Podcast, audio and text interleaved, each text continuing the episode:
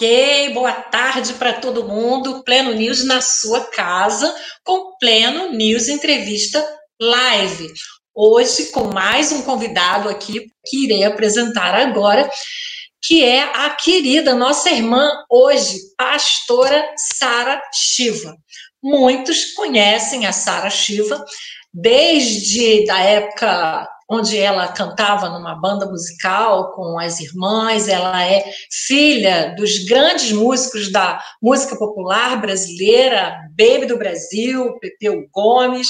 E a Sara está aí com um ministério grande já há muitos anos, se estabelecendo, solidificando a sua mensagem com muitas e muitas bênçãos que ela tem para falar para a gente. E quem segue Sara Shiva nas redes sociais sabe que ela tem uma convicção, uma personalidade, sabe do que está falando, e é por isso que a gente trouxe ela aqui hoje. Então, eu vou chamar a Sara para a nossa tela. Vamos lá, pastora. Olá, okay. querida! Como você está? Tudo bem? Seja bem-vinda. Finalmente conseguimos. Eu já estou um tempo tentando falar com a pastora Sara Shiva e a gente conseguiu, porque é uma vida atribulada, mesmo na pandemia, né, Sara? Como é Verdade. que é isso? Hein? Como é que funciona essa é pandemia para você? Loucura, né? Você está escondida Bom, também? Você está se protegendo? Também. Como é que você está fazendo? Não, assim, eu eu estou me protegendo porque tem que, né? A gente tem que se tem. proteger, mas eu não estou neurótica mais não. Eu não estou daquele jeito. Os, os meus primeiros 15 dias, meus primeiros, bota aí, meus primeiros 20 dias, foram dias bem, bem isolados. Eu não desci nem para botar o lixo para fora. Assim que eles anunciaram a pandemia, né, uhum. falaram que era para fazer a quarentena, eu já estava há cinco dias em quarentena, porque eu estava lendo muitas notícias, tenho muitos amigos que moram em outros países, tenho muitos amigos na Itália, então, nas minhas orações, eu decidi, né? Eu ouvi o Senhor me dizer: come, guarda comida, fica quietinho. e aí eu fiquei, porque eu entendi que nosso sistema de saúde não daria conta se todo mundo ficasse doente ao mesmo tempo, e eu entendi a importância da gente, a princípio, fazer todo esse isolamento, né? Mas a partir dos 20 dias, eu também tinha entendido já que era para a gente flexibilizar. Lógico que a gente está vivendo essa guerra de informações, e essa guerra até política no meio, aonde um diz uma coisa, outro diz outra. A partir dos 20 dias eu voltei a sair para o mercado, para fazer as coisas que eu podia encontrar abertas, né? Sem tanta preocupação, claro, com máscara, claro, né, usando todo o cuidado necessário, mas eu passei a ter uma vida normal novamente. Infelizmente, uhum. as academias não abriram ainda, algumas atividades não voltaram, então por academia? isso a gente não pode tenho que fazer, né? Eu tô com 47 anos, então eu não posso, eu sou obrigada a fazer, senão os sintomas da menopausa vêm muito forte, porque daqui a pouco eu já começo a entrar. Eu já estou tendo alguns sintomas que eles chamam da pré-menopausa, então eu não posso brincar. É. A única coisa que realmente alivia os sintomas é a musculação, que eu nunca gostei de fazer, mas que de mas é fato, é excelente. quando eu é excelente. Quando eu comecei a fazer o, a musculação, os sintomas quase que desapareceram. É fantástico. Então, não tem jeito. Nós somos obrigadas a fazer, amiga. Mas é uma obrigação boa. Ah, Ô, Sara, exatamente. Eu quero perguntar uma coisa para você, porque você sabe que eu fui lá nas suas redes, eu dei uma uma boa Sim. investigada, fui para trás. Não, co conta para as pessoas quem você é. Você é aquela pessoa que é minha testemunha de ah. toda a rejeição que eu passei quando eu larguei é. o trabalho secular. Você estava lá estava na minha lá. primeira coletiva, lembra? Você lembra Sim, disso? Lembro, lembro, lembro. Então conta para o pessoal eu fiz uma coletiva de imprensa com a gravadora evangélica. Foram dois ou três, no máximo, repórteres. Você lembra disso? Lembro. É, e você época, era uma das repórteres que estavam lá. Trabalhava, eu, eu, trabalhava na Enfoque, né? Eu fazia Enfoque na Isso. época. Então, me lembro. foi 2003, não é? 2003, acho que foi 2003, 2004. Foi, foi 2004. É, é. Foi 2004. Eu acho que teve a, vamos fazer assim uma analogia, mais ou menos como o Rodolfo Abrantes, também quando deixou a banda. entendeu? Larguei Sim. tudo. É uma rejeição. Mais nada, acabou. É. Aí vem uma, os desdobramentos, sim. né? Lembro sim, uhum. lembro sim. E aí, gostei da caneca, Brasil, a minha, caneca, a minha caneca é pleno. Olha lá, vamos lá. Ó. Ah, vamos brindar. E, a, e, a, e aí eu Foi. queria que todo mundo soubesse também quem você é. Porque você é uma das pessoas que acreditou desde o início no meu trabalho. Então é uma alegria muito é, grande para mim falar com você. Né? Você estava lá, você estava lá, o Yes, você é testemunha. Sim. É, não apenas isso, eu acho que teve uma, uma época, já que você tocou no assunto, teve uma época onde a gente tinha a, um boom muito grande de pessoas se convertendo, pessoas que iam para a igreja, pessoas famosas. E a gente registrava, claro, a gente tinha uma análise sobre isso, mas pelos frutos os conhecereis. Né? E ao longo de todo esse tempo, a gente presenciou, a gente testemunhou quem é que continuou Ui. e quem é que não continuou, né? Como o Paulo Isso, diz. Não, olha... e naquela época, sim, e naquela época, naquela época já, nós já tínhamos tido alguns cinco ou, ou, seis pessoas, personalidades que tinham se convertido, mas já uhum. tinham saído na Playboy, posado nua, é feito é, filme pornográfico. A gente não vai falar nomes, é óbvio, é, mas bom, a gente sabe que naquela época tinha acontecido isso Sim. na minha época de conversão. Sim. Então, era uma vergonha você falar que você era um artista convertido, porque as pessoas já estavam preconceito, esperando, ah, lá vem outra doida, né?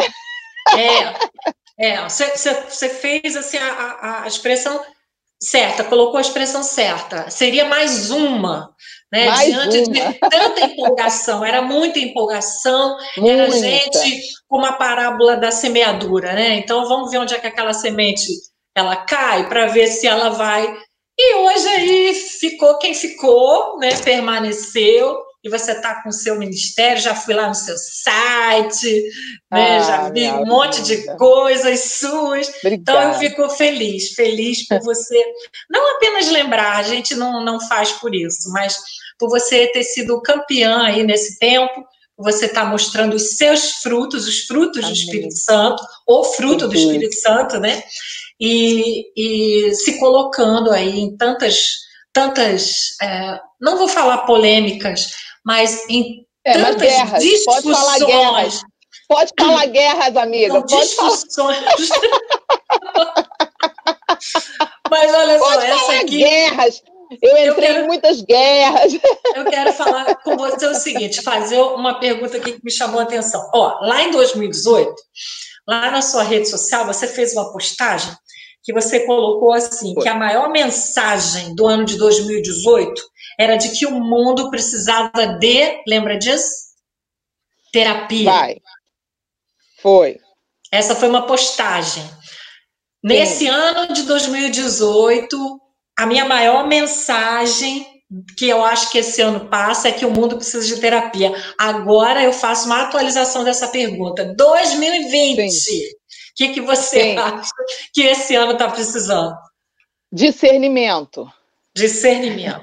Boa! Discernimento, porque o problema generalizado da igreja, que eu acho que é, né? Eu, eu não acho, né? Eu acredito. Eu acredito que a igreja ela está na Terra para fazer a diferença.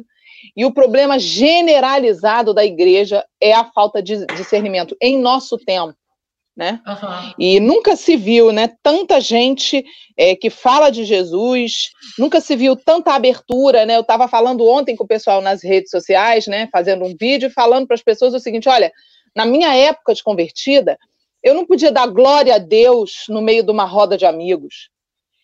Eu não podia fazer isso, eu era ridicularizada se eu fizesse isso. Era que isso? Era assim. Hoje, você dá glória a Deus, alguém que dá glória a Deus ao seu lado, nem crente é. Porque virou gíria. Já a nossa linguagem virou gíria, virou jargão, virou gíria, virou, virou expressão popular. Glória a Deus, amém, entendeu? Uhum. Então hoje tá fácil, entre aspas, ser crente, porque você é aceito e é aceita pelas pessoas nas redes sociais, no dia a dia, na comunidade, na sociedade. Na minha época não era assim. Na minha época foi muito difícil.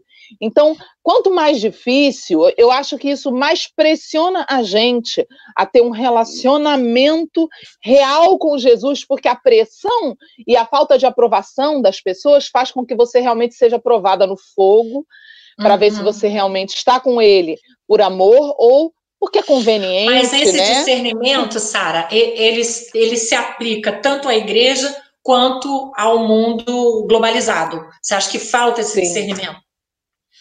Uhum. Eu acho que falta, especialmente para a igreja. O mundo globalizado, eu não vou esperar isso deles. Jamais vou esperar isso deles.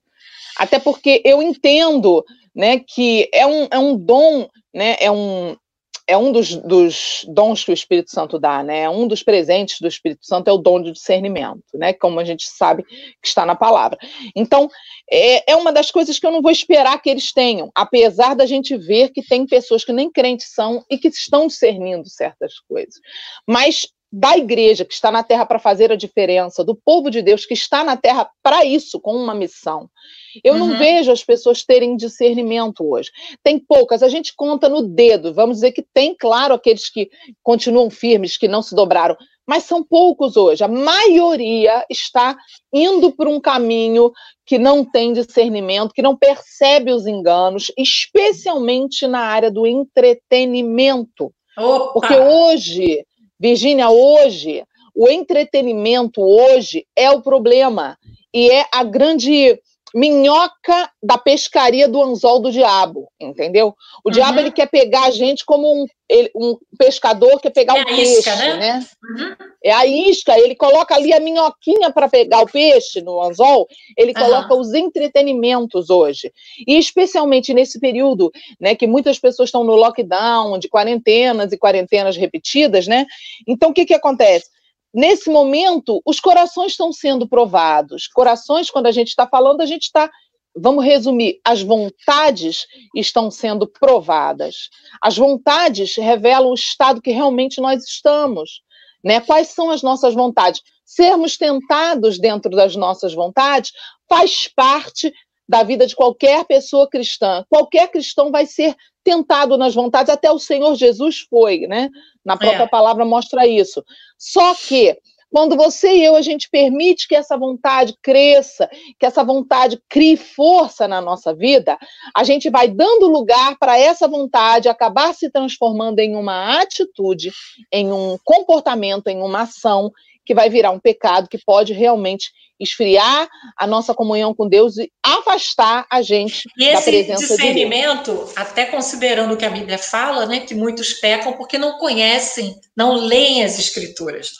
E quanto sim. mais você lê a palavra de Deus, mais você tem aí discernimento. Sim, Mas, Sara, quero falar com você agora de Brasil. Vamos falar Amém. de governo do nosso presidente Amém. Bolsonaro. Amém. Qual é que a é tua avaliação depois de todo, é, depois de todo esse, esse, esse período ah, de governo do Bolsonaro, com tantos desafios, agora a pandemia, agora ele testou positivo. Né? Faz Sim. assim essas análises boas que você faz com muito discernimento. Então, Olha, eu não sou, você... eu não sou Virginia, eu não sou pessoa de política. Eu não, não sou, eu sou ah, aprendiz. Eu acho que você... Eu sou aprendiz. Eu, não, eu te confesso, Virgínia, eu sou aprendiz. É, eu estou aprendendo, somos, sabe? Eu tenho alguns, eu tenho alguns professores na internet que eu ah, sigo, tá. que eu considero meus professores ali de política, que eu vou aprendendo. Eu não, eu nunca fui uma pessoa politizada, nunca fui, sabe? É, militante, nada disso de nenhum lado, sabe? Mas, assim, como muitas pessoas, eu votei no Lula duas vezes, desde a minha adolescência, né? Quando uhum. começou a campanha do Lula. É, aprendi, fui doutrinada em escolas esquerdistas, fui é ensinada mesmo? dessa maneira, fui.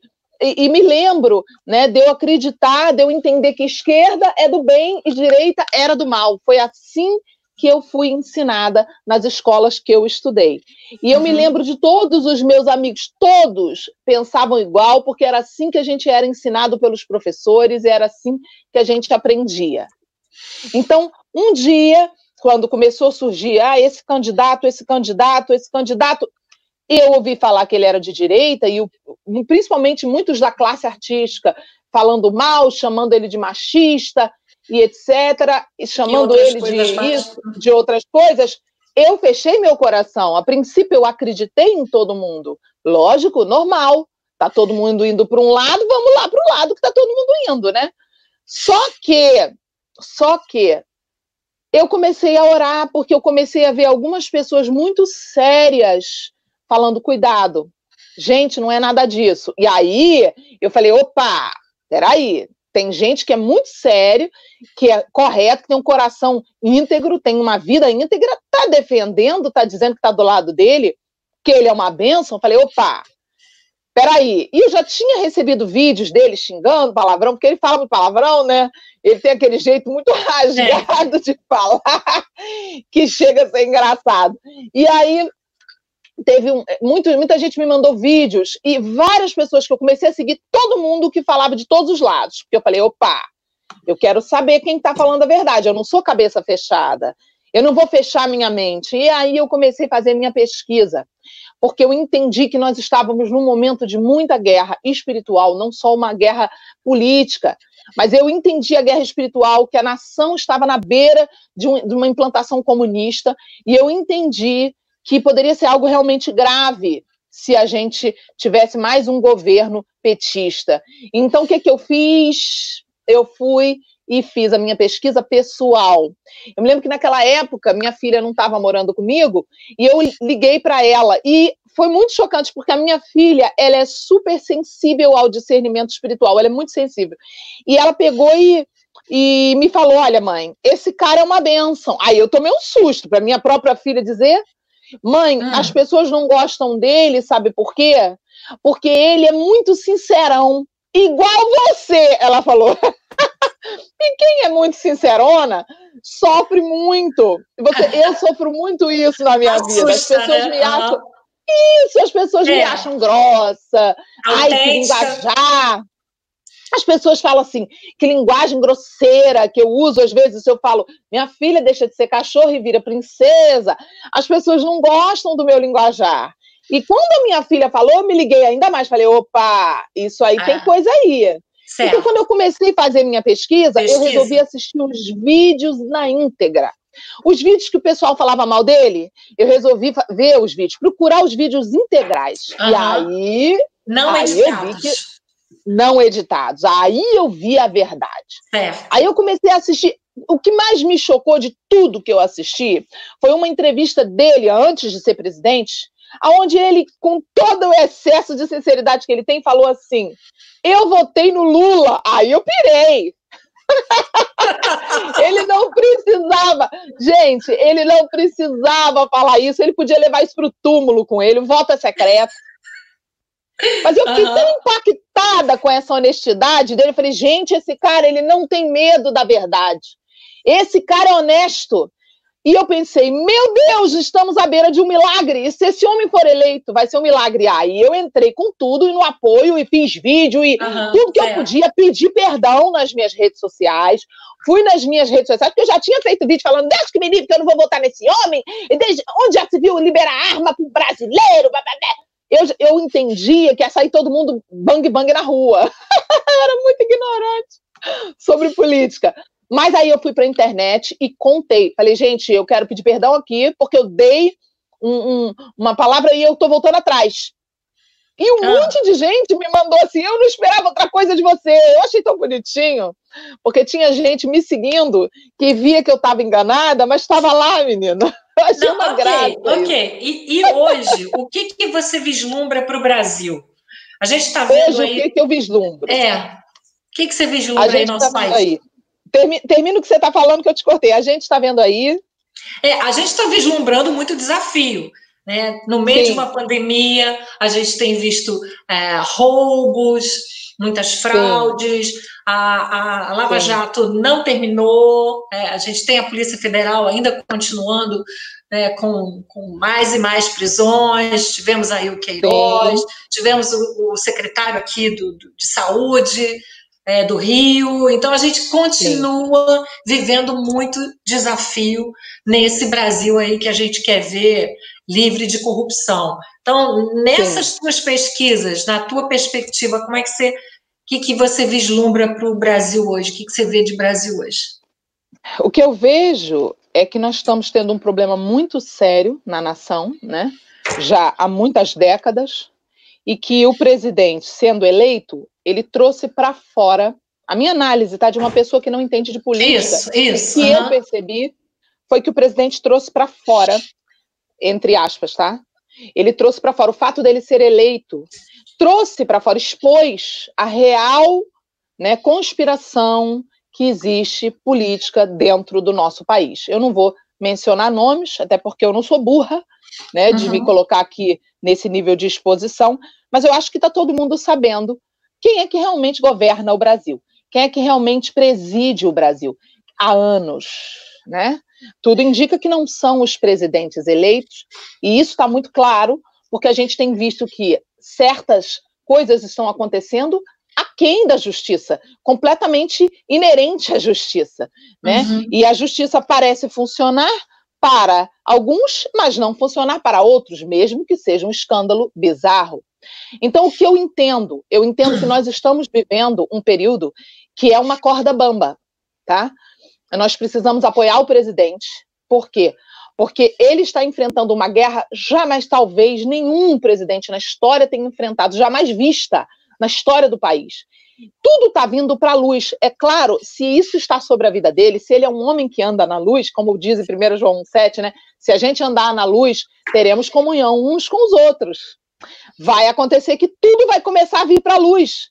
Então, eu acredito que nesse momento do país é a hora da gente apoiar ele. Por quê? Porque a gente precisa de milagres atrás de milagres, né, de pessoas, eu creio que muita gente está abrindo os olhos. Eu creio. Eu tenho visto pessoas que não apoiavam abrirem os olhos e falarem: tem alguma coisa realmente muito cabulosa, muito terrível acontecendo na, na nossa nação, de modo que esse homem está lutando para fazer o Brasil entrar num trilho, é o que eu vejo. A minha percepção, gente, não tem como eu tirar, a minha percepção é espiritual. Eu trabalho, não sou política, eu trabalho com não, lado é espiritual que a gente quer. A gente quer ouvir a sua opinião sobre esse prisma. É isso aí, Sim, a, a, minha, a minha percepção, ela não é política, simplesmente. Eu não tenho essa capacidade, eu não sou uma pessoa política, mas eu analiso espiritualmente falando. E espiritualmente falando, nosso país, ele está vivendo já o primeiro grande milagre, que é ter elegido um presidente sincero, honesto, que não rouba. Isso é o primeiro milagre. Essa semana saiu aí um meme, que eu não sei se você viu, que é um candidato do PT falando: olha, minha proposta de governo é, é fazer muito e roubar pouco. Você viu esse meme? Você assistiu a gente vê, né? Fazer o quê, né? Pois é. Ou seja, em outras palavras, ele assumiu que rouba. Uhum. Para quem não entendeu, né, o meme, roubar não, não pode roubar.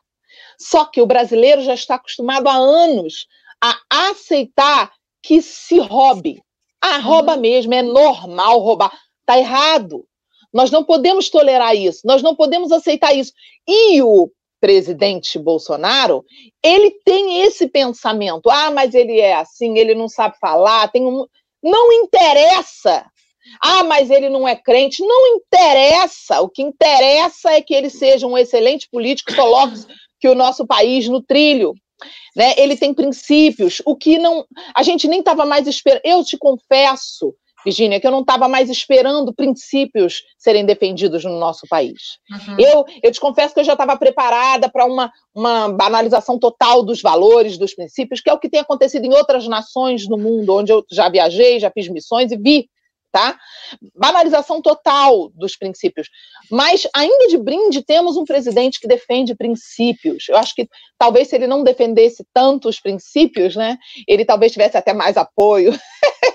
Mas, enfim, é um milagre, já estamos vivendo um milagre, só que precisamos de mais milagre, né? Precisamos que ele continue ali e precisamos orar por ele e precisamos apoiá-lo nas redes sociais, demonstrar nosso apoio, porque tem muita gente aí que ainda vai abrir os olhos e vai seguir e vai apoiar. Eu creio. Ok, ok. Valeu. Sua opinião vale muito, mas eu quero mudar o rumo da prosa agora, tá?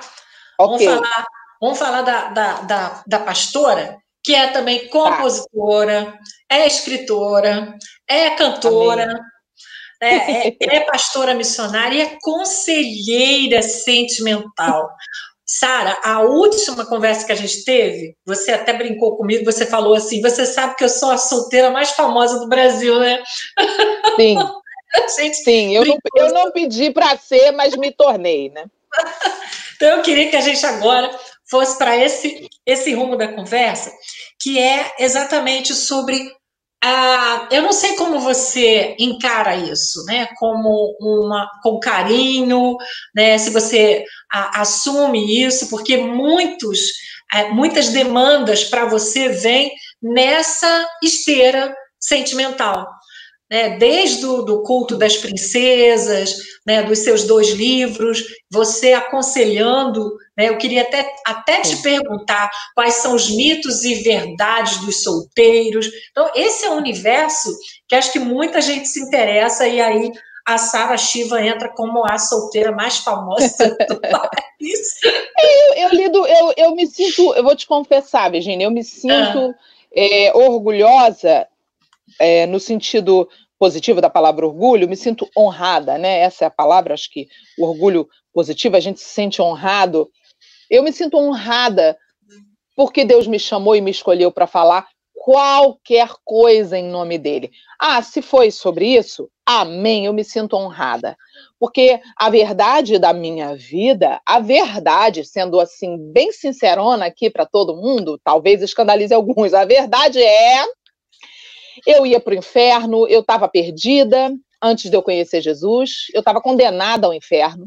Jesus me resgatou, me salvou, me tirou da boca do inferno ali, e ainda me deu promessas, e ainda me chamou para falar dele e para ter um trabalho na obra, na seara dele. Meu Deus, quem sou eu? Então, tudo que ele falar para eu fazer, eu vou fazer. E quando ele me entregou dentro do meu ministério, tem vários temas que eu abordo. Eu fui chamada é. para falar de santidade. Eu Isso. fui chamada para falar de santificação. Esse é o braço principal do o tema principal do meu ministério, né? Que eu creio que é o tema principal da palavra de Deus. Por quê? Porque sem santidade ninguém vai chegar nele. Ele é santo, santo, santo. É o atributo maior dele, é o atributo principal de Deus. Então, é, o meu ministério tem esse foco em falar de santidade. Muito antes de eu receber o trabalho com solteiros, Deus já me deu esse trabalho de santidade para toda a igreja, para o corpo de Cristo. Né? Do, no final de 2011 foi que surgiu né, a ideia de fazer o culto das solteiras, chamado culto das princesas, das princesas, porque as próprias mulheres deram esse nome na época, né? Eu, eu na época eu estava morando no Rio e ali, na minha igreja, eles é, tinham muitas solteiras. O Rio é um local de muito sofrimento para uma mulher que quer ser santa, porque os homens são muito barra pesada, os homens são extremamente sedutores no Rio de Janeiro. Existem dois lugares no Brasil que você vai encontrar os homens muito, muito sedutores, né? É no Rio de Janeiro e em Salvador, na Bahia. São dois lugares uhum. que você tem que tomar muito cuidado se você Quando for você solteira. fala de sedução, aí quando você fala barra pesada, quer dizer que eles são mais abusados, é isso? Não, não eles, eles são, são mais... muito bons de lábia. Ardilosos. São os homens mais bons de lábia que existem. Os homens mais carioca bons de lábia é o carioca e o baiano de Salvador. É bem específico. O baiano de Salvador, porque você sabe que Salvador é um país dentro do Brasil, ele não é. Salvador é diferente. Tudo que acontece em Salvador parece que é independente do resto do mundo. Tá? Eu sou filha de baiano, eu sei bem, eu cresci indo para Salvador todo ano, então eu, eu, conheço bem ali, entendeu? Então o que que acontece? A cultura, né? Eu digo, conheço bem a cultura. Eu não conheço tão bem a cidade, não, mas conheço bem a cultura. Então o que que acontece? A mulher carioca, ela sofre muito quando ela decide entrar em santidade. Por que, que ela sofre muito? Porque ela tá andando na rua. Eu, eu passei por isso nessa época que eu estava morando no Rio. Você tá andando na rua, você não precisa ser muito bonita. Os homens são lindos, são todos atléticos, são todos homens que vão para a praia, que malham. É incrível, isso é do, do carioca. O carioca é muito bonito, tá? Eles são bonitos, eles são grandes, eles são atléticos, eles são muito bons de conversa. Você está andando na rua, você está num dia mais cansada, você toma uma cantada no caixa do mercado, você toma uma cantada indo ali eh, no, no caixa do banco, você toma uma cantada eh, sentando para tomar um café. O carioca, ele não tem. O carioca é barra pesada. O carioca, ele olha para você, dá um sorriso, pergunta alguma assédio. coisa. Não chega a ser um assédio, eles são muito simpáticos. O carioca é muito boa praça, ele é muito ah. escolado, e, e, é engraçado, são muito inteligentes, são homens. No Rio existe uma cultura, eu sou uma carioca, né? Então, no Rio tem uma cultura. A mulher carioca é uma mulher muito independente, muito marrenta, muito cheia de força. Então, a, a mulher carioca, ela cria filhos homens com muita argumentação. O carioca, ele sabe discutir isso. Você vai ver também em Salvador, muito forte isso em Salvador. Homens que discutem, homens muito inteligentes intelectualmente, homens que argumentam muito, você vai encontrar no Rio de Janeiro. E homens, às vezes, que são lutadores, com aquele corpão, com aquele pescoção todo malhado, mas que sabem bater boca com você, sabem discutir com você. Não é uhum. aquele cara mais criado no interior, que é homem, eu sou homem, aí só conversa papo de homem. Não, não, não, não. O carioca, ele com 10 anos, a mãe bota ele para lavar louça. Com 8 anos, a mãe bota ele para lavar louça, fala: vem cá, que tá pensando que eu sou o quê? A, a mulher carioca é assim, entendeu? Já Sarah, você vai encontrar nos interiores Sarah, a mãe mais tradicional. Deixa Oi, eu te querido. falar aqui. Tem um bocado de gente de Salvador, hein? Só para te falar aqui, ó. Tem a é. Jéssica de Salvador, a Janaína de Salvador, né? Tem um bocado de gente aí falando que o que você está dizendo é verdade. É verdade, é verdade. Então, só para fechar meu raciocínio, eu já Isso. morei em muitos lugares interioranos. E o que, que eu vi mais nos lugares mais interioranos, mais perto de área rural? Né? Por exemplo, eu morei em Goiânia, é uma grande cidade, tá? Mas uhum. Goiânia é muito próximo à área rural. Né? Então, o que, que você vai ver em Goiânia? Outra cultura. Eu morei em Minas, que também tem muita área rural. Você vai ver outra cultura completamente diferente. O que, que você vai ver lá? você vai ver um pouco de menos feminismo, menos feminismo lá. Você vai ver os homens mais cavalheiros. Por exemplo, em Minas, se você entrar num, num, num, ônibus com um bebê no colo e tiver um homem sentado, um homem de 40 anos em diante, né, acima dos 40, os mais novos não, mas os homens de 35, 40 para cima, se ele vê, ele levanta da, do banco dele para você sentar. Em Minas é assim, os homens são educados em Minas, o mineiro é educadíssimo. É incrível como eles são cavalheiros. Mas por quê? Porque eles não são tão feministas. A, a, a cidade, o, ali, o, o, Estado não tem tanto feminismo. No Rio é muito feminismo. Então o homem tem já essa cultura de é tudo de igual para igual. O homem não levanta para você sentar no Rio. É dificílimo, uhum. só se o cara tiver muito, a cultura uma outra praiana. Ô, é uma cultura praiana uma e mais feminista, entendeu? E a mãe, a mãe mais tradicional, ela não deixa o filho fazer serviço doméstico. Ela faz tudo pro filhinho, ela mima o filhinho. Eu vi isso muito em Goiânia, eu vi isso muito em Minas. As mães lá, o, a, as filhas mulheres têm que trabalhar e o filho homem, ó, vai ver no Rio se isso acontece. É ruim, Então você vai ver no Rio os homens crescendo, os homens cariocas, eles crescem sem moleza. Eles crescem tendo que argumentar. É o homem mais perigoso, mais sedutor que tem. Por isso Olha, o culto das tá princesas tá nasceu lá. Com você. É, é, é. E por isso o culto das princesas nasceu lá no Rio. As mulheres solteiras vinham pedir pastora, ensina pra gente como que faz para ter essa paz que você tem, para ter essa, essa, tranquilidade que você tem, essa plenitude, porque a gente está passando é perrengue.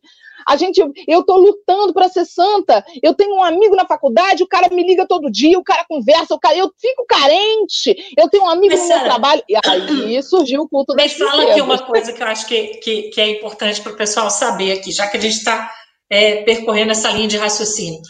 Quais são os mitos e as verdades de uma solteirice, né? Como é que uma mulher solteira, né? você já falou de mulher encalhada, já falou de mulher que espera no Senhor. Então a gente quer te ouvir sobre isso, né? Mitos e verdades sobre o ser solteiro, aquele que não casou ainda. Homem ou mulher? É muito complexo esse assunto, né? Não dá para falar tão rápido assim. Sim. Eu, te, eu teria que fazer para você uma lista enorme desse assunto aí. Né? Mas basicamente, basicamente se eu, se, eu, Se eu escolher um, um assunto, um tópico dentro dos mitos e verdades, né? Se eu escolher um, que eu acho ah. que é o pior fator né, que a gente tem, eu vou falar especificamente da igreja, mas isso, infelizmente, não fica só resumido dentro da igreja. Isso se expande até para o mundo. Existem, existem crenças, e são culturais, são crenças que revelam a cultura na qual nós vivemos, tá?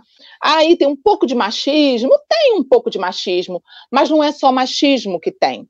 Tem um pouco de ignorância mesmo, tem, tem um pouco assim de falta de inteligência da parte das pessoas a nível sentimental. Você vai encontrar hoje um pensamento de que viver como solteiro e esperando em santidade pela pessoa certa, você vai encontrar uma cultura de que isso é perda de tempo. As pessoas, elas estão sendo bombardeadas por um engano dizendo assim: viva o momento, entendeu? Então as pessoas elas como acham se fosse que, uma ah, desvantagem, né? Sim, como, sabe, o, o, movimento Escolhi Esperar, do pastor Nelson? Então é Sim, tipo assim, conhecemos. as pessoas, elas. É, é, é maravilhoso, né, o, o, trabalho dele da Ângela. Eles é, é, encabeçam esse trabalho há muito tempo, né? Falando sobre por que a importância de esperar. Hoje o que você vai encontrar é um, um, uma crença de que ah, lavou tá novo, você pode é, entrar é. e sair de um relacionamento. Faz de qualquer jeito, não tem consequência. Aí a gente volta lá para a questão da santidade de novo. Isso não agrada a Deus. Uhum. Isso fere o Senhor. Por quê? Porque a Bíblia começa com casamento, a Bíblia termina com casamento. A Bíblia começa com Adão e Eva casando, ela termina com Cristo com a sua igreja casando. O casamento é a maior decisão da nossa vida depois de Jesus entrar na nossa vida. Então, por isso, esse é um assunto que nós temos que tomar muito cuidado. A maior decisão que nós vamos tomar na vida depois de aceitar Jesus é com quem nós vamos nos casar. Isso deveria ser tratado nas igrejas de uma forma extremamente séria. O que, que eu vejo hoje? Né? Uhum. Prioritária, o que eu vejo na cultura das igrejas, né, falando especificamente do povo de Deus, é um empurra-purra para casar rápido. Porque por medo de pecar, eles não tratam essa questão Entendi. da escolha. Por exemplo, eu já vi muitas e muitas histórias, eu recebo e-mails e mensagens de mulheres, principalmente, dizendo assim: ah, eu esperei por mais de 10 anos, parada na vida, sem saber, sem ser orientada dentro da igreja, vivendo uma vida cristã ali, mas sem ser orientada. Depois que esperei 10 anos, pastora, casei mal, casei com cara errado, então por isso tirei a conclusão de que não adianta esperar. Olha só, o uhum. erro dela, por falta de orientação e de instrução, abriu lugar para que ela entre debaixo dessa crença e ainda ministre outros a não esperar. E aí o Senhor começou a me mover, junto também com o Ministério de Escolha e Esperar, eles pregam as mesmas coisas junto com outros ministérios. Nós, inclusive, temos uma aliança. Por quê? Porque a gente precisa dizer o que para as pessoas? Não adianta escolher e esperar. Se você não souber escolher, a chave Ótimo. é a amizade. Você precisa ter uma amizade com a pessoa para você conhecer o caráter da pessoa. E a amizade, você, com amigo, você briga, discute, com amiga, por exemplo. Você conhece uma amiga não é em um mês, Virgínia. Virgínia, me conta da sua vida. Quantas amigas você achou que você tinha aquela amiga? Sara, eu tinha uma amiga, mas seis meses depois de ser amiga, a, más, a, máscara caiu. Um ano depois da amizade, ela me tempo, traiu. Né? A prova do Isso. tempo, a prova das coisas. Uhum. E você vai encontrar na igreja hoje ensinamento bizarro, para mim é bizarro, de um casal que se conheceu tem uma semana, duas semanas, namora três meses, às vezes seis, quando é muito tempo, seis, seis meses, e os pastores, os próprios líderes, empurram debaixo de uma pressão, casa logo para não pecar. Certo. Dizendo que é bíblico. Só que nós não estamos naquele tempo mais, nós estamos com pressões que não existiam na época de Isaac e Rebeca não existiam na época de Ruth e Boaz. Não existiam as pressões e os problemas que nós temos hoje. Nós temos que entender a realidade, a dificuldade da escolha, a multiplicação da iniquidade, a multiplicação das pessoas perversas no mundo hoje. A quantidade de gente ruim que tem no mundo hoje é muito maior, está piorando. Então não dá para brincar com uma então, escolha então, deixa, dessa. Deixa eu entender. É, é, é, eu queria que você falasse, acho que é, é, o seu raciocínio está bem esclarecedor, e acho que vai a, ao encontro do teu livro, onde você fala sobre defraudação emocional. Né? Defina Sim. isso, o que significa. Isso seria, então, uma defraudação emocional. É. Exatamente. Defraudação. Garota. Esse livro aqui que já é best-seller, graças a Deus. Isso aí. Estou muito feliz por isso. Defraudação emocional é gerar expectativas sentimentais em alguém quando você não quer suprir essas expectativas ou quando você não pode suprir. Né? Vamos dar um hum. exemplo. Uma vez uma mulher se apaixonou por um cara, começou a namorar com ele, passado alguns meses, ela notou que ele sumia, resolveu seguir ele e descobriu que ele era casado. Opa, Ou seja, ele não é que ele não queria suprir a expectativa dela, ele não podia suprir. Então, às uhum. vezes, a pessoa está te enganando, está fingindo, porque ela não quer nada com você. Mas às vezes não é porque ela não quer, é porque ela não tem condições de fazer nada por você mesmo. Defraudar pode acontecer, no livro eu falo, de quatro formas diferentes dentro da igreja. Né? Por quê? Porque as pessoas não percebem que a defraudação ela tem um start. Ela pode partir de uma pessoa para outra que nem sabe. Ela pode acontecer quando duas pessoas juntas começam a brincadeirinha de ah, de ficar, de namorar. Um ela jogo. pode acontecer jogo. Ela pode acontecer como formato de cupido gospel. Ah, Deus me revelou que fulano é para você. Cupido Deus gospel, me revelou, gostei. Ela pode acontecer. Isso é um tipo de defraudação emocional, sabia? Certo. Porque, é, porque é, é, uma, uma das coisas mais perigosas que existem. Eu conheço casos e casos de pastores que fizeram cupido para unir casal. Isso é defraudação emocional. A gente está gerando expectativa que a gente não pode suprir. Nós não somos Deus, nós não estamos no lugar de Deus para dizer quem é, quem é para quem, entendeu? Uhum. Mesmo que Deus nos mostre. Ah, Deus, por exemplo, me mostrou em visão já algumas vezes o marido de algumas mulheres. Eu não fui lá e falei, é o fulano. Nunca falei, por temor, entendeu? Eu uhum. esperei, eu orei, eu gerei em oração. Por quê? Porque, eu, por exemplo, esse foi o caso com o Felipe Valadão e a Mariana Valadão, filha do pastor Márcio. Eu vi o Felipe em pé da Mariana, eh, do lado da Mariana, em pé, do lado da Mariana, só que ele não estava lá, ele estava em visão, eu vi ele em visão. Dois anos antes deles se conhecerem.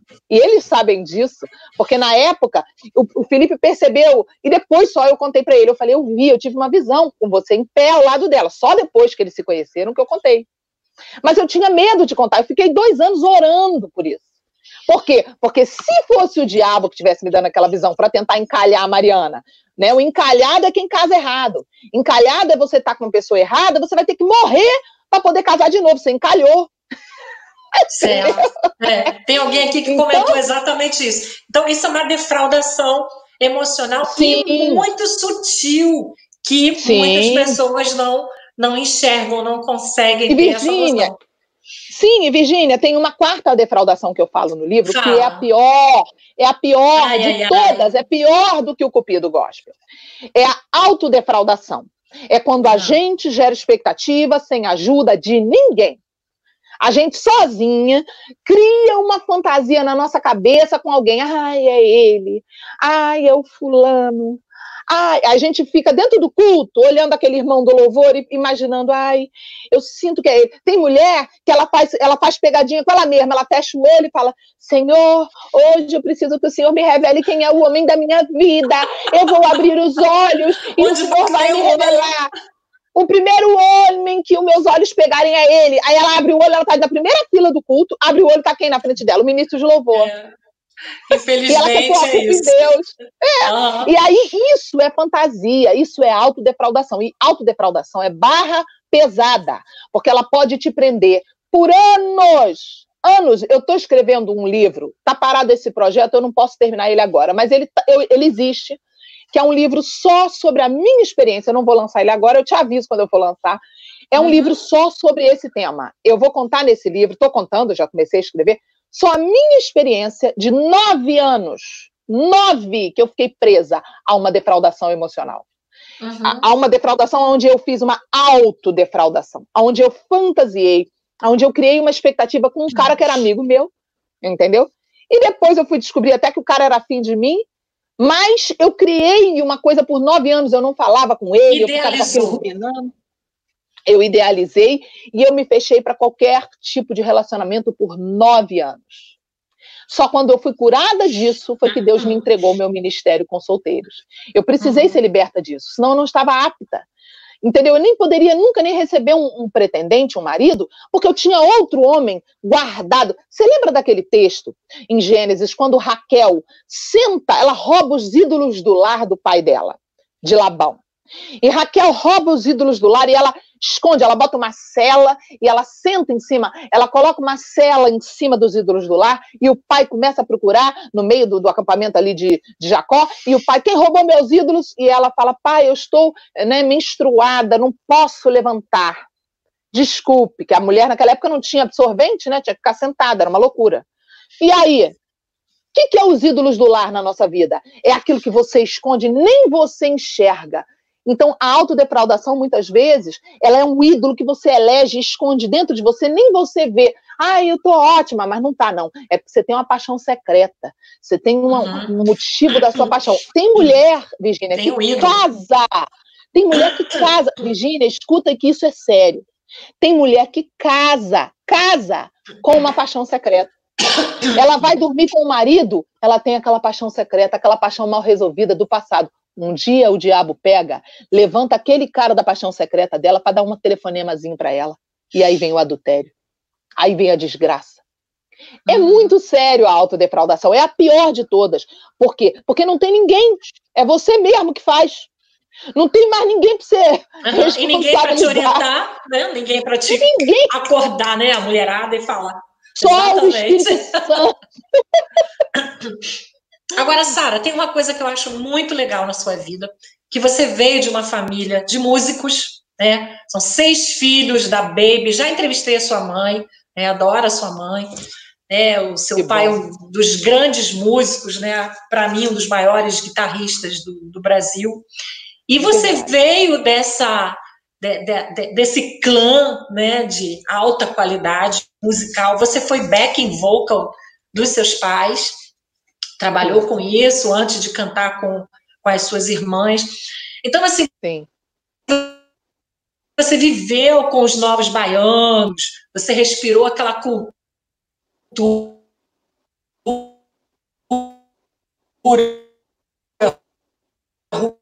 rural, né? Acho que você.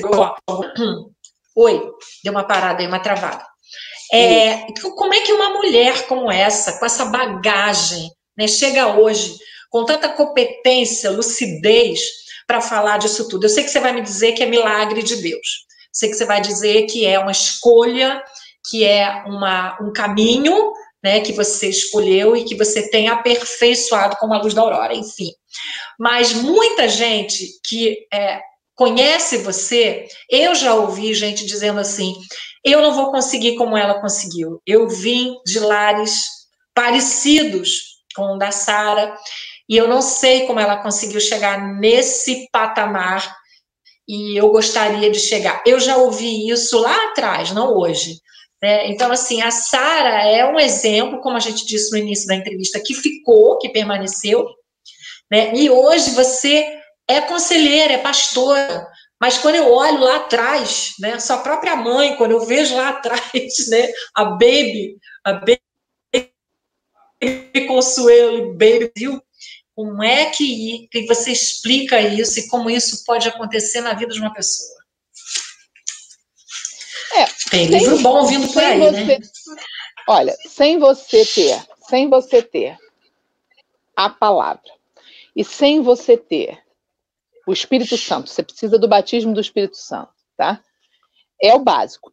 A palavra, o batismo do Espírito Santo. Se você tem o Espírito uhum. Santo e a palavra de Deus, já tem, vamos dizer, tudo. Só que, nos dias de hoje, sem discipulado, fica muito difícil.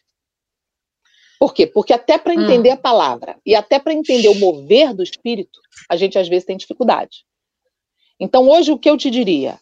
Precisamos da palavra, a pessoa precisa amar a palavra, a pessoa precisa aprender a ler a Bíblia, a pessoa precisa buscar o batismo no Espírito Santo, buscar praticar oração em línguas, buscar praticar né, tudo que a Bíblia manda, né, conhecer a palavra e principalmente o dom dos, os dons do Espírito.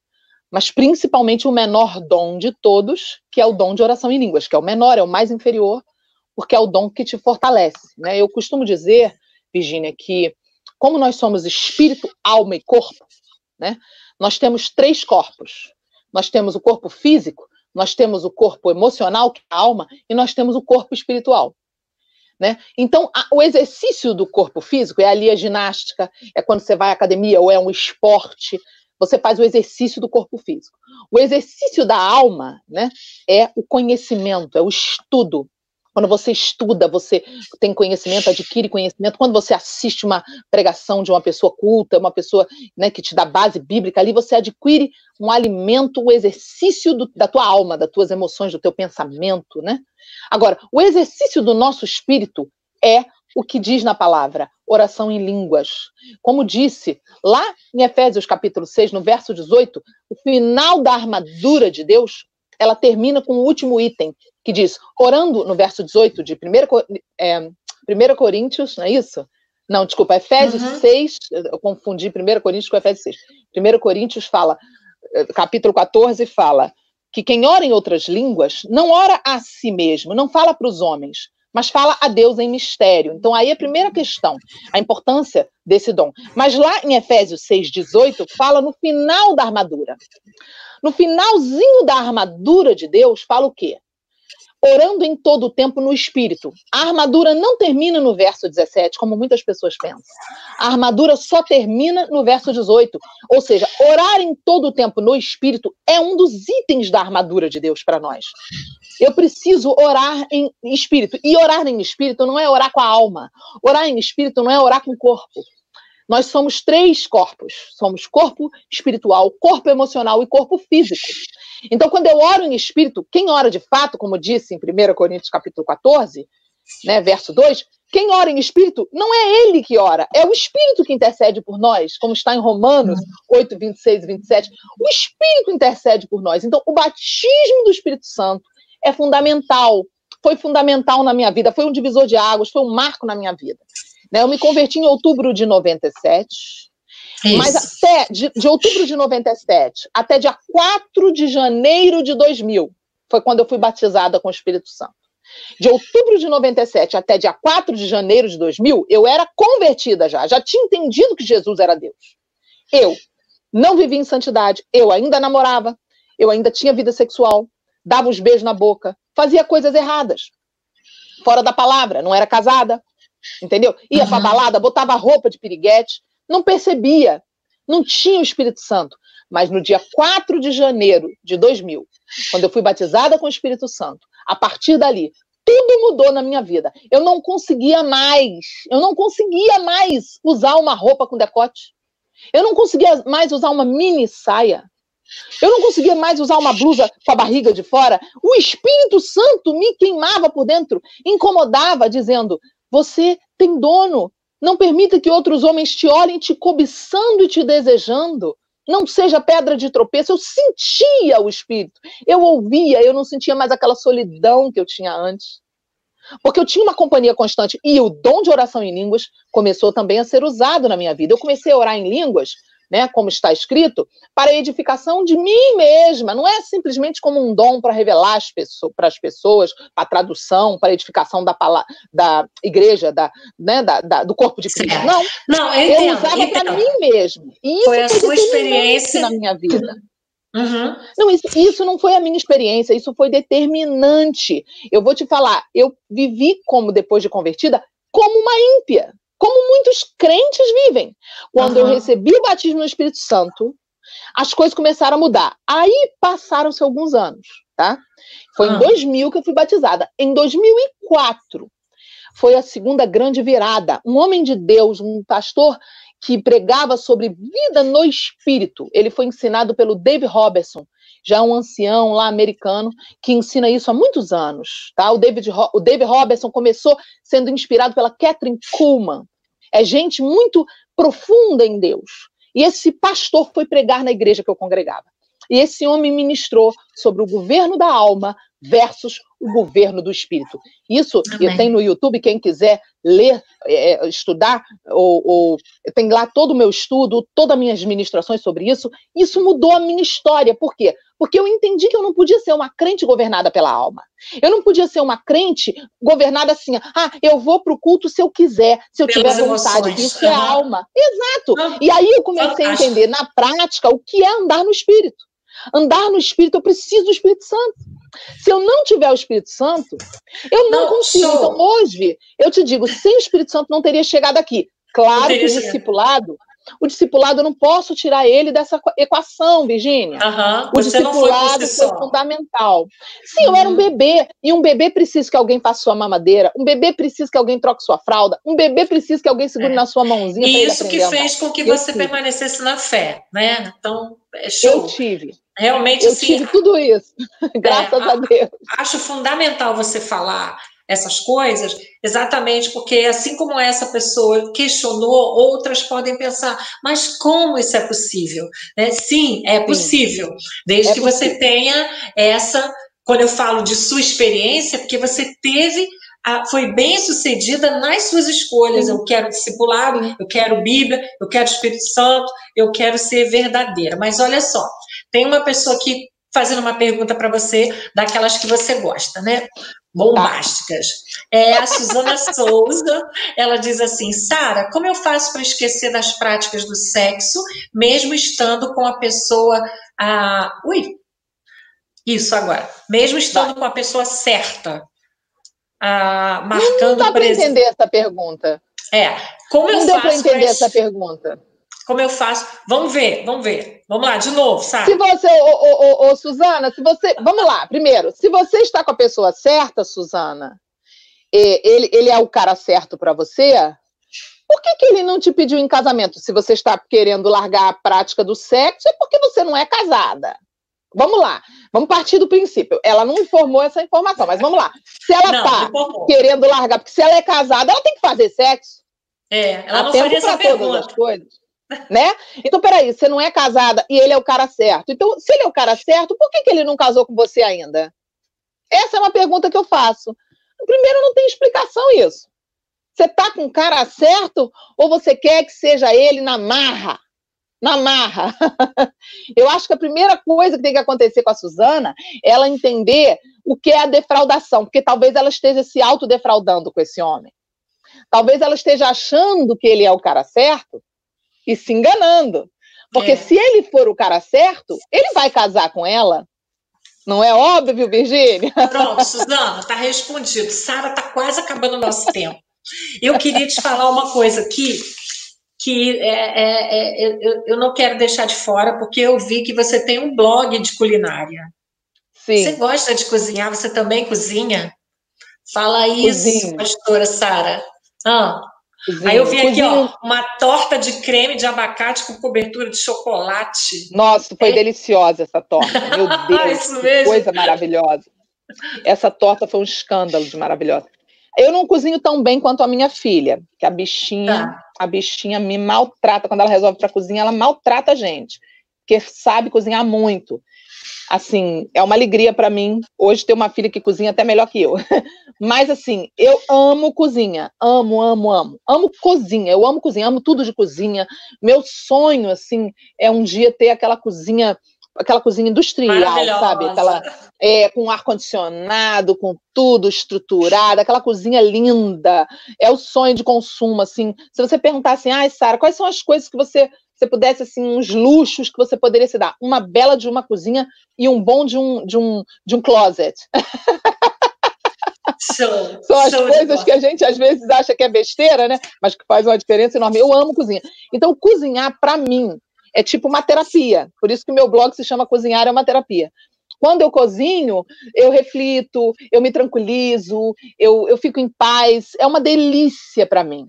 Agora, eu já não sou tão boa na limpeza depois da cozinha. Depois que a gente tá. terminou de cozinhar, eu amo largar uma louça. Isso qualquer um amo. faz. É, mas aí a gente compra, a gente compra aquela maravilhosa lava-louças e resolve os nossos problemas. Outra coisa, eu tô, eu tô com pressa porque o tempo está acabando. Gente, eu só quero tá. falar que essa live vai ficar gravada no, nas nossas redes, YouTube do Pleno, no Facebook do Pleno. É, não sei se a pastora gravou no YouTube dela, é possível também, mas enfim, tá, vai ficar tudo gravado. Eu nem sabia que... que... eu podia gravar no meu YouTube, podia? Nem sabia. É, eu, sim, sim. A gente tem. depois a gente, a gente pode. Mas enfim, tá gravado. É, olha só, tem gente aqui perguntando, e já me perguntaram também, sobre o seu livro que o segundo, onde foi que eu errei? Isso, Conta aí, onde tá... foi? Uhum. O livro Onde Foi Que Eu Errei é sobre. Você quer que eu fale um pouco sobre ele? Ele é sobre criação de filhos. Ou você quer que eu fale ah. aonde ela vai achar? Fala para mim. Não, não, não. Quero que você fale sobre ele. O que, que significa livro... Onde Foi Que Eu Errei? Então, esse livro surgiu quando eu fui morar em Belo Horizonte, porque eu nunca tinha visto tanto filho de crente desviado como eu vi em Belo Horizonte. Foi uma das coisas mais chocantes para mim quando eu cheguei em Belo Horizonte. E na época, minha filha estudava numa escola evangélica, minha filha era uma adolescente de 13 anos. E a, a diretora um dia me chamou para me dar os parabéns. E eu era uma mãe que eu não conseguia ir em todas as reuniões de pais. Eu era uma mãe que eu, eu era ausente na escola, eu trabalhava muito. Então, a, a, eu sempre tinha que ir depois para conversar com a, com a diretora. E eu, numa dessas conversas, ela me disse: Eu quero te dar os parabéns pela criação da sua filha. Eu criei a minha filha sem pai, né, sozinha, só eu como mãe solteira. E eu disse: Por quê? Ela disse: Porque os professores todos relatam que a sua filha é a única que não cola, que não mente, é a menina mais crente da sala. E aquilo me chamou muita atenção. E eu ia nas igrejas pregar em Belo Horizonte, quando eu morei quatro anos em Belo Horizonte, e eu recebia muitos pedidos de oração dos pais. Meu filho está no mundo, meu filho está desviado. E um outro fator, eu percebia que as mães não andavam de braços dados com as filhas na rua, que é uma prática comum no Rio. Você vai ver de qualquer idade, as mães andam de braço dado com as filhas. Eu percebia um espírito de inimizade de pais e filhos lá em Belo Horizonte. Então, um dia orando, estava na varanda do apartamento que eu morava no bairro da Floresta, em Belo Horizonte, eu estava orando, o bairro bem alto, né? Você vê a cidade toda. E o Espírito Santo me trouxe o entendimento de qual era o espírito regional de Belo Horizonte. Era um espírito que destrói relação de pais e filhos e que desvia os filhos. Então, o Senhor me deu essa revelação. Eu escrevi sobre os 11 principais erros que agora estou fazendo uma atualização e vou transformar ele em 15, porque na verdade eu falo de 15 erros, mas eu só listei 11 dentro do livro são os 15 principais erros que os pais cristãos, evangélicos ou católicos, cristãos, cometem na criação dos filhos, que eles têm que policiar nesses 15 erros, porque são os erros piores que o diabo usa para levar o filho para o mundo. Vou citar só um deles. Vou citar só um deles, tá? Que você okay. vai concordar comigo. Pais que levam uma vida dupla. Tem uma vida em casa, na frente dos filhos, e outra vida na igreja, na frente dos irmãos e dos pastores. Pais que têm uma vida dupla, eles fazem na mente da criança, não precisa crescer, não. Uma criança de dois anos já entende tudo.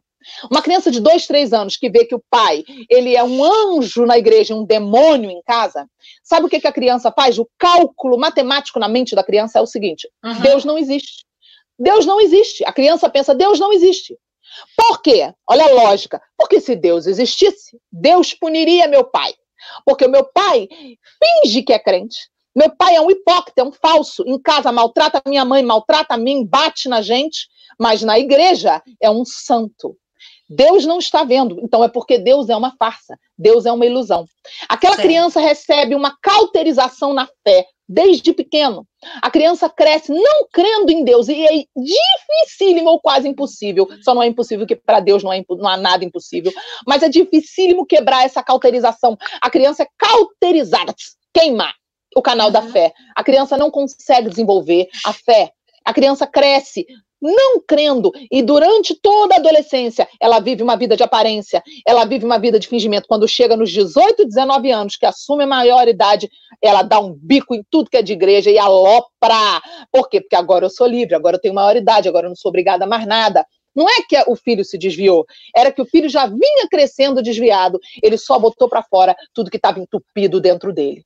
Então, isso é uma das coisas que eu trato no livro, mostrando como os pais cristãos, principalmente os evangélicos, erram com repressão, ignorância, burrice, criando os filhos com opressão, não criam com relacionamento aberto, falando: filhos, eu tenho defeitos, filha, eu tenho defeitos, eu sou uma pessoa que eu estou lutando para melhorar. Não, eles criam um filho com aquela distância de me respeita, eu sou perfeito, é. eu tenho que me respeitar, cala a boca que eu estou mandando.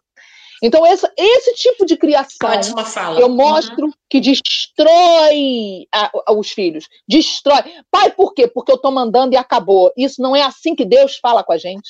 Deus não trata a gente assim. É, por que, que a gente é. vai tratar nossos filhos assim? a gente que ser parecido com Jesus, né? Sara queria falar muito, muito, muito mais, porque a gente acha eu que também, dá eu também. outras coisas. A gente faz tá mais umas cinco depois. Também, depois a gente também. marca mais umas cinco lives. a, gente... a gente marca uma pelo Instagram, aí também fica Isso. legal. Olha só, tem gente perguntando como que acessa você, né, seu site, seu livro, como adquirir seu livro. Então, dá o seu recadinho, porque é importante esse pessoal ter o seu conteúdo.